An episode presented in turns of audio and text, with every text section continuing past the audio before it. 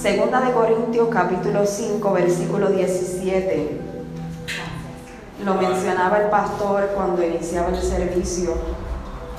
Uno de nuestros propósitos por la cual estamos aquí un domingo en la mañana. Segunda de Corintios 5, 17. Dice la palabra del Señor, la cual leemos con toda reverencia. De modo que si alguno está en Cristo, nueva criatura es. Las cosas viejas pasaron, he aquí, todas son hechas nuevas. Las cosas viejas pasaron, he aquí todas son hechas nuevas. Señor, te adoramos, te bendecimos en esta mañana. Agradecido Dios porque nos regalas un día más en tu presencia, en tu lugar santo para adorarte, para bendecirte, Señor eterno. Te exaltamos porque tú eres Dios, el Dios de nuestras vidas, el Dios que cambió todas las cosas. El Dios que nos hizo nuevos. En esta mañana nos presentamos delante de ti, Dios porque queremos escuchar tu voz una vez más. Te pido que unjan mis labios y que canalicen mi pensamiento para que cada palabra que salga de mi boca sea de edificación a tu pueblo. Sea una palabra que traiga salud, sanidad a los corazones, que traiga fortaleza y nueva fuerza sobre tu pueblo. Necesitamos escucharte a ti, la palabra tuya, el pan de vida que nos sustenta, Señor eterno. Solo necesitamos de ti y de tu presencia, Señor, en esta mañana. A ti damos gloria, Señor, a ti damos honra, porque tú estás en este lugar y tú has de hablar, Señor amado, conforme a la necesidad de los corazones en esta mañana. Glorifícate, Dios, como solo tú lo sabes hacer, en el nombre poderoso de Jesús. Amén y amén. De modo que si alguno está en Cristo, nueva criatura es. El Dios al que tú y yo le servimos es experto en hacer cosas nuevas. La Biblia registra que en el principio la tierra estaba desordenada y estaba vacía. Y Él se movía sobre la faz de las aguas y decidió crear cosas nuevas. Así que al caos que había le puso orden y hizo algo nuevo creó cielo, creó tierra y creó todo lo que hoy existe sobre la faz de la tierra. Experto en hacer cosas nuevas, experto en cambiar circunstancias y en cambiar situaciones. La realidad es, amado hermano, que aunque usted y yo en algún momento nos encontramos con el Salvador y Él nos hizo una nueva criatura y dijo, ya tú no vas a ser como eras antes, ahora yo te hago nuevo. De modo que dijimos, ya no vivo yo, sino que ahora vive Cristo en mí. Y decidimos quitarnos las ropas que cargábamos, todo lo que había en nuestra manera de vivir para convertirnos en un hombre nuevo. Resulta que al pasar de los días y al pasar de los años se suman nuestra vida cosas que van haciendo que ya no seamos tan nuevos. Esto es como en Navidad que acaba de pasar y los juguetes eran nuevos. Qué alegría, qué gozo. Ay, lo cuidábamos como yo con el iPad nueva. Claro. Y lo cuidamos. Y la otra la tiré para un lado y se la dio a María que así contra el piso los juguetes cuando son nuevos los niños los atesoran. Cuando compramos cosas que anhelábamos y nos esforzamos por conseguir, las cuidamos. Pero llega un punto en que ya no lo consideramos nuevo, que ya no le damos el mismo valor y lo ponemos en un rinconcito y lo que era nuevo se convirtió en algo viejo. ¿Sabe qué? Nuestra vida de creyente a veces se trastoca más o menos así.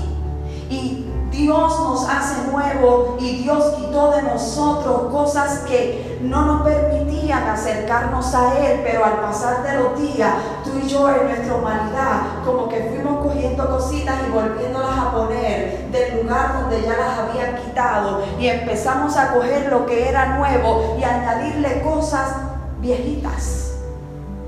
Cargando nuestro corazón y ya el modo nuevo que Cristo nos hizo hacer y había cambiado todas las cosas, se fueron tornando ya no tan nuevas en algo viejo.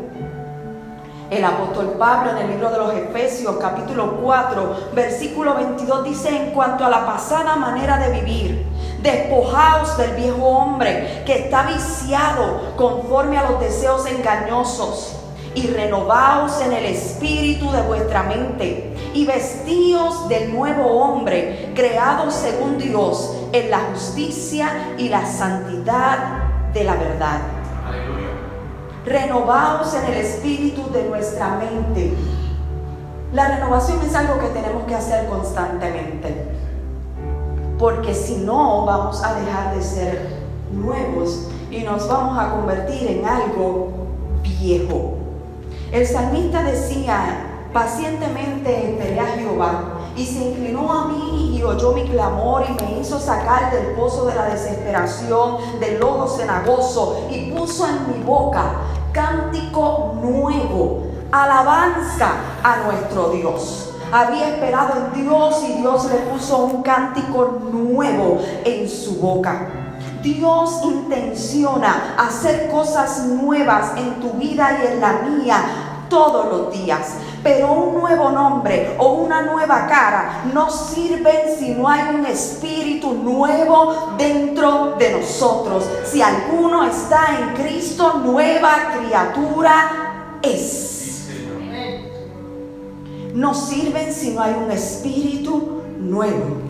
El enemigo es un experto, siempre lo digo. Su estrategia no cambia, siempre son las mismas y la mayoría, en algunos casos, va adelante en esa batalla. Las estrategias del enemigo es tocar tu mente. Las estrategias del enemigo es tocar tu corazón. Las estrategias del enemigo es ir en contra de ese verso que dice que todo fue hecho nuevo y persistir en que mantengan las cosas que de ti fueron quitadas. Insiste en poner en tu mente que si cometiste errores la semana, hoy no puedes venir al templo a levantar tus manos al cielo. La misma estrategia diciéndote, espérate que todavía, mírate bien, examínate bien, yo veo cosas viejas dentro de ti. Y Dios diciéndote, ¿sabes qué? Las cosas viejas pasaron y todas son hechas nuevas. Y la estrategia del enemigo sigue susurrando los oídos, tocando los corazones de nosotros, diciendo, tú no eres tan santo como parece. Yo creo que tú que leer más la Biblia porque no está causando el efecto que debería sobre ti. Yo te estoy mirando como cosa vieja. Tú estás diciendo que eres nuevo, pero yo te veo como cosa vieja. El problema es que a veces escuchamos más esa voz que la voz de Dios que te está diciendo yo te puedo transformar. Me encanta hacer cosas nuevas. Me encanta transformarte la mente y el corazón. El enemigo sigue susurrándonos, tú eres débil. Tú eres una vasija de barro. Cuando Dios te dice sí, te hice vasija de barro para que la excelencia del poder sea mío y no tuyo. Para que aprendas a gloriarte en tu debilidad. Porque cuando tú eres débil, escúchame bien, entonces eres fuerte. Porque sobre ti reposa el poder de Cristo. Yo no te estoy diciendo que siempre seas débil. Pero vienen ciertamente momentos de debilidad en los tiempos actuales es difícil mantenerse siendo un creyente fiel, un creyente que, que, cumpla expectativas tal vez a los ojos de la gente, más a las expectativas nuestras. Yo no sé si yo soy la única en este lugar a la que cuando a veces se mira y reflexiona dice, wow Señor, qué lejos estoy de ti. Mis labios a veces te honran, pero mi corazón se va tan lejos de ti. Necesito que me hagas de nuevo. Mientras yo oraba del Señor, en medio de una semana, mire hermano, qué semana difícil. Llevo muchas semanas de mucho trabajo, de mucha ansiedad, de mucha angustia. Y mi mente está cansada.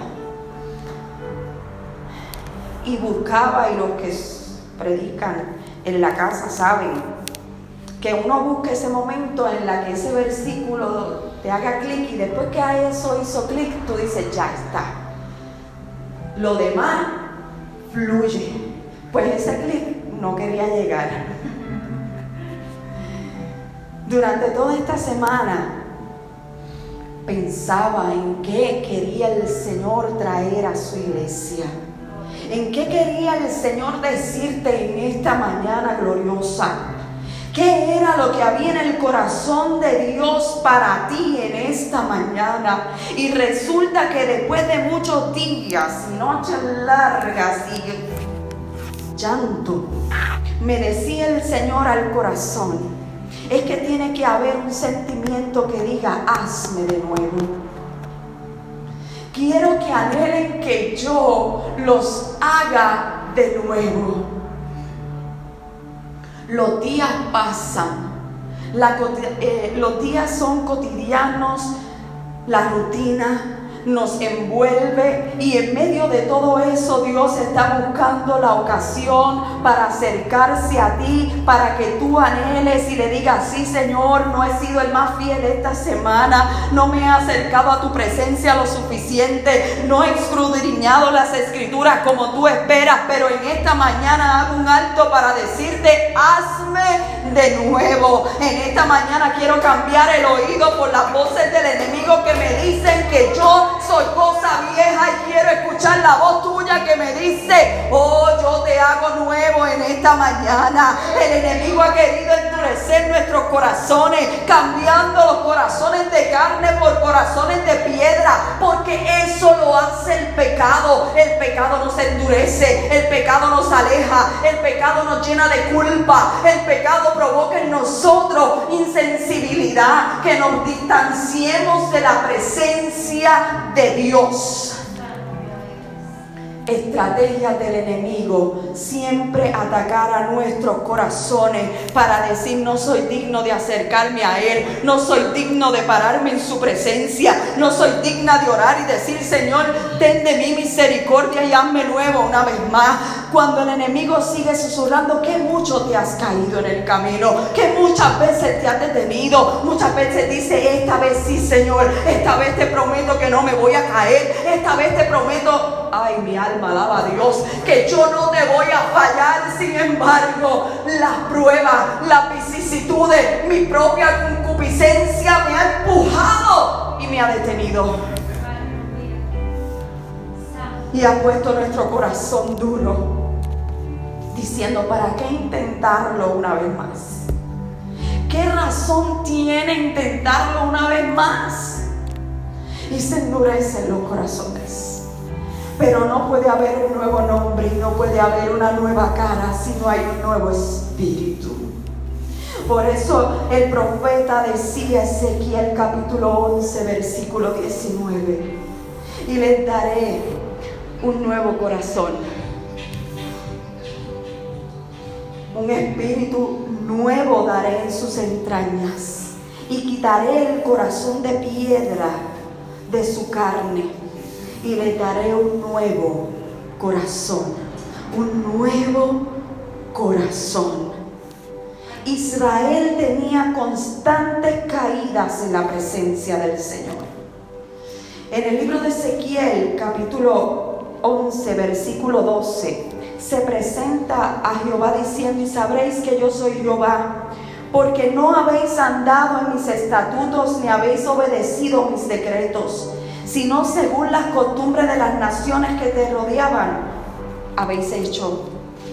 No era la primera vez que el pueblo de Israel se desviaba.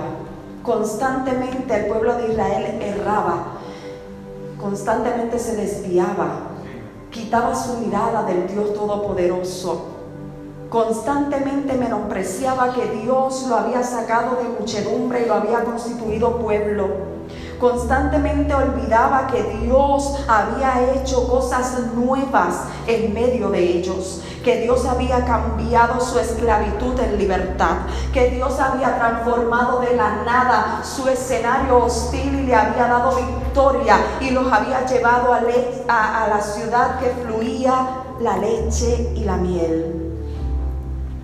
Pero constantemente se olvidaban Y en ese capítulo, una vez más, se habían alejado de la presencia de Dios.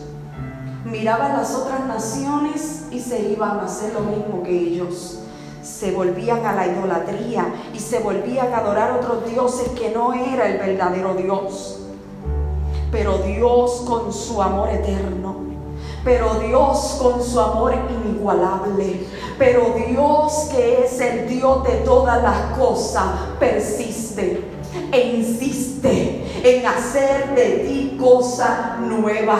Al pueblo de Israel dijo, no, es que no, no me conformo, no quiero que te vayas detrás de otros dioses, quiero que me mires a mí. Así que decreto palabras sobre este pueblo, que quitaré ese corazón endurecido de piedra y te voy a dar un corazón nuevo, un corazón de carne, lo mismo que hace Dios todos los días en nuestra vida. Cuando tú llegas aunque sea cansado, cuando tú llegas a su casa aunque sea atribulado, cuando tú te vas de rodillas aunque no tengas nada que decir, cuando te vas de rodillas aún sabiendo que has fallado delante de su presencia, que has desobedecido pero te arrodillas, pero te postras delante de él, él te mira y te dice, oh, aunque tú no lo creas, voy a hacer de ti cosa nueva, voy a hacer que las cosas viejas pasen y crearé de ti algo nuevo. Ese proceso no es uno rápido, ¿sabes? Los corazones de piedra no sienten, los corazones de piedra no laten, los corazones de piedra son insensibles. Y Dios no puede trabajar en un corazón que no siente, un corazón que no se aflige. Oh no. Dios tiene que tener ese corazón que Él pueda tocar. Dios quiere que tú te acerques y voy a hacer dos semanas atrás al mensaje de Ezequiel que decía, ¿sabe por qué? Porque Dios lleva línea en su casa, en los sermones, Dios no se equivoca. Y Dios nos hacía una invitación, una dulce invitación, porque ya veía corazones cansados, corazones desesperados, y Él decía, tranquilo, yo voy en tu auxilio, ven aquí, que yo te voy a, a dar descanso. Venid a mí, decía el Señor, todos los que estén trabajados y cansados, porque yo los voy a hacer descansar. El Señor venía preparando corazones que no fueran de piedra, sino corazones sensibles. Corazones, y yo no estuve aquí, lo lamenté el domingo pasado, pero corazones que se inquieten y que sientan que no son parte de este mundo, que hay algo más allá, que yo no me puedo acomodar aquí, porque esto, todo esto será algo viejo. Y yo quiero llevar, llegar a lo nuevo de Dios. Y en esta mañana, ese corazón que venía cansado, y el Señor lo llamó a descansar. Y ese que se estaba acostumbrando y el Señor dijo, no, no, no, te quiero sensible, sensible para que sepas cuando no estás en tu lugar, que te mueva, que te mueva a esta mañana para decirte, ¿sabes qué? Hoy te quiero hacer nuevo. Hoy quiero volver a tener este encuentro contigo como la primera vez. La primera vez que llegaste a mis pies destruidos, llenos de pecado, sucio, desamparado, sin misericordia, sin perdón, sin amor.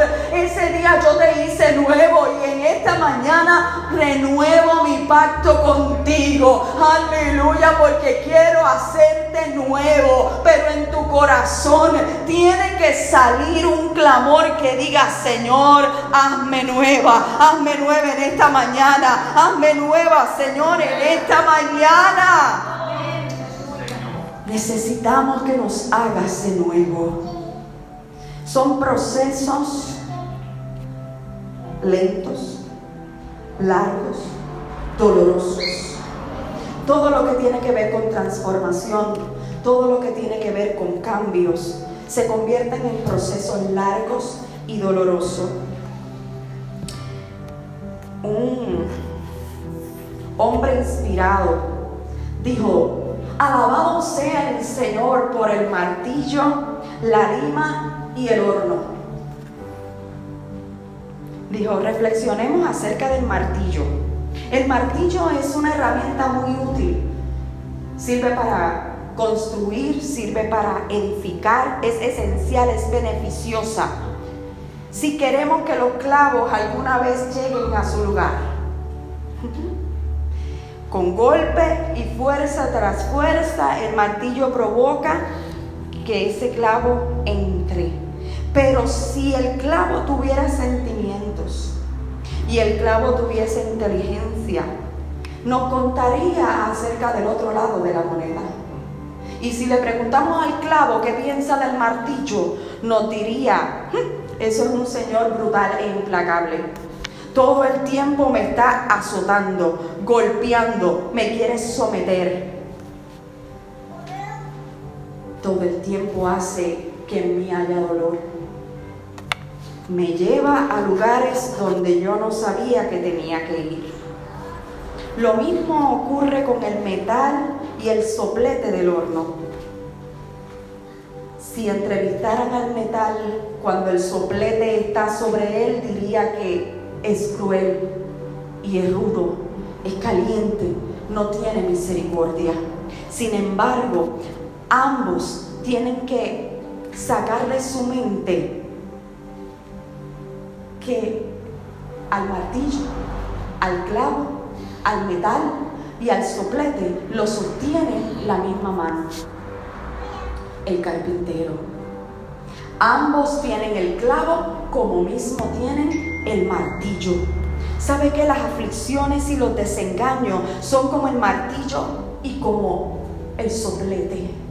nos hacen sentir que quien está sobre nosotros es despiadado y es cruel. Puede ser una enfermedad, puede ser un problema familiar. Sentimos que ese diagnóstico médico, que todas esas cosas se convierten como un martillo o como un soplete sobre nuestra vida. Pero sabes algo, hoy vine a hablar con un clavo que ha empezado a resentir los golpes del martillo. He venido a hablar con un pedazo de metal que está resintiendo el soplete caliente, aleluya, que imparte calor. Pero he venido a decirte en esta mañana que no importa lo difícil que pueda parecer para ti, aleluya, el maestro, el carpintero sabe lo que está haciendo. Él sabe cuál es tu punto de fractura. El proceso de golpear, aplastar y derretir está planeado para moldearte de nuevo de nuevo, no para destruirte. Tu valor está aumentando a medida que estás en las manos de Él. No hay manera de que el Maestro pueda hacerte de nuevo si no es trabajando sobre ti. Sentirás golpes, sentirás calor, pero tranquilo. El Maestro te va a sacar de allí nuevo. Va a hacer de ti una obra maestra. En medio de ese proceso lento, Dios ha de glorificarse. La Biblia registra, ya estoy terminando. Él me dijo que tenía que ser breve en esta mañana.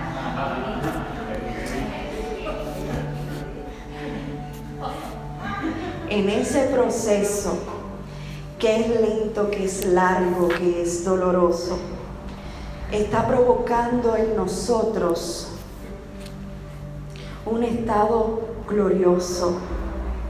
La Biblia registra en el libro de Jeremías y nosotros lo hemos mencionado, yo creo que yo he predicado de esto, el pastor ha predicado de eso y muchos lo usamos como parte de nuestros sermones porque es que hay una enseñanza linda y poderosa en Jeremías 18. La Biblia habla cuando le dijo al profeta, desciende a la casa del alfarero.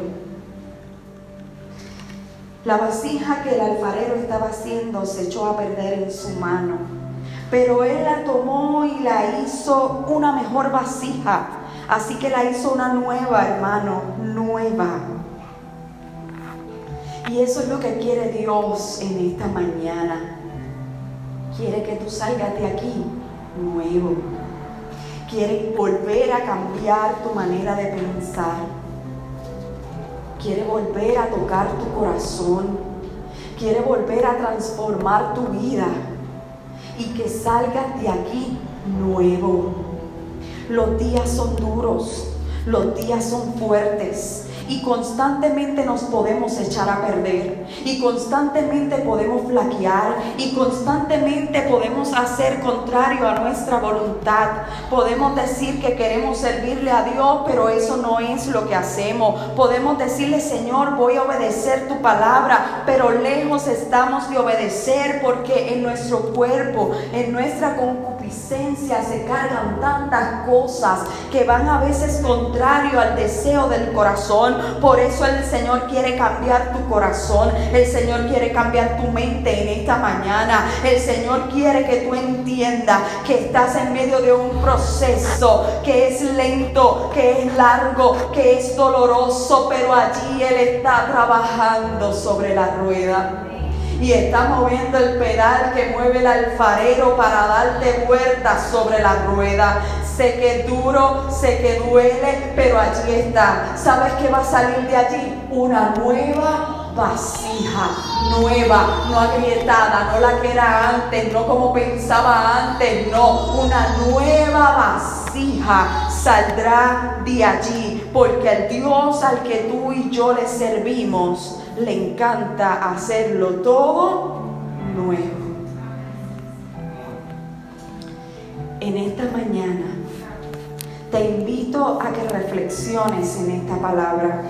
Te invito a que escudriñes tu vida y tu corazón y con sinceridad te presentes delante del Dios Todopoderoso.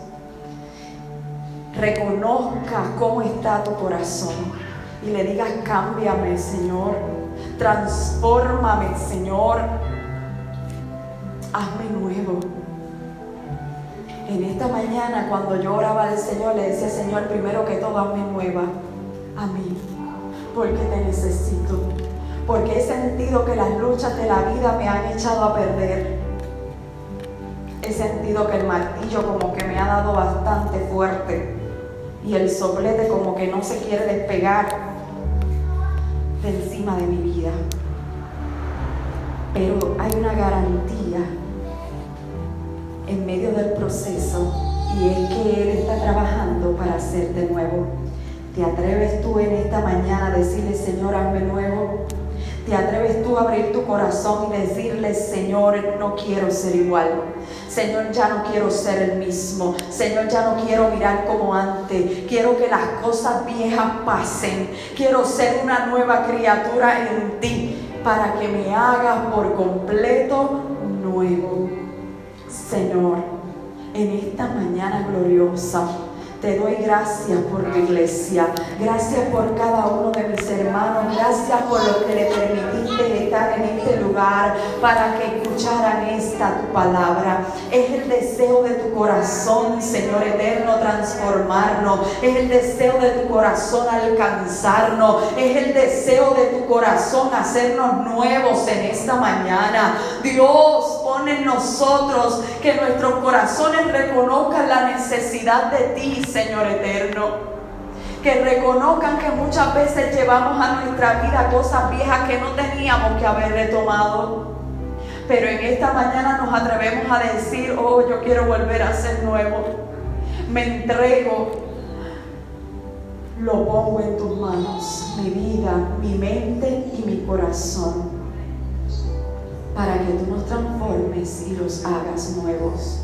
Fortalece a tu iglesia Fortalece a tu pueblo. En el nombre poderoso de Jesús te doy gracias. Amén y amén.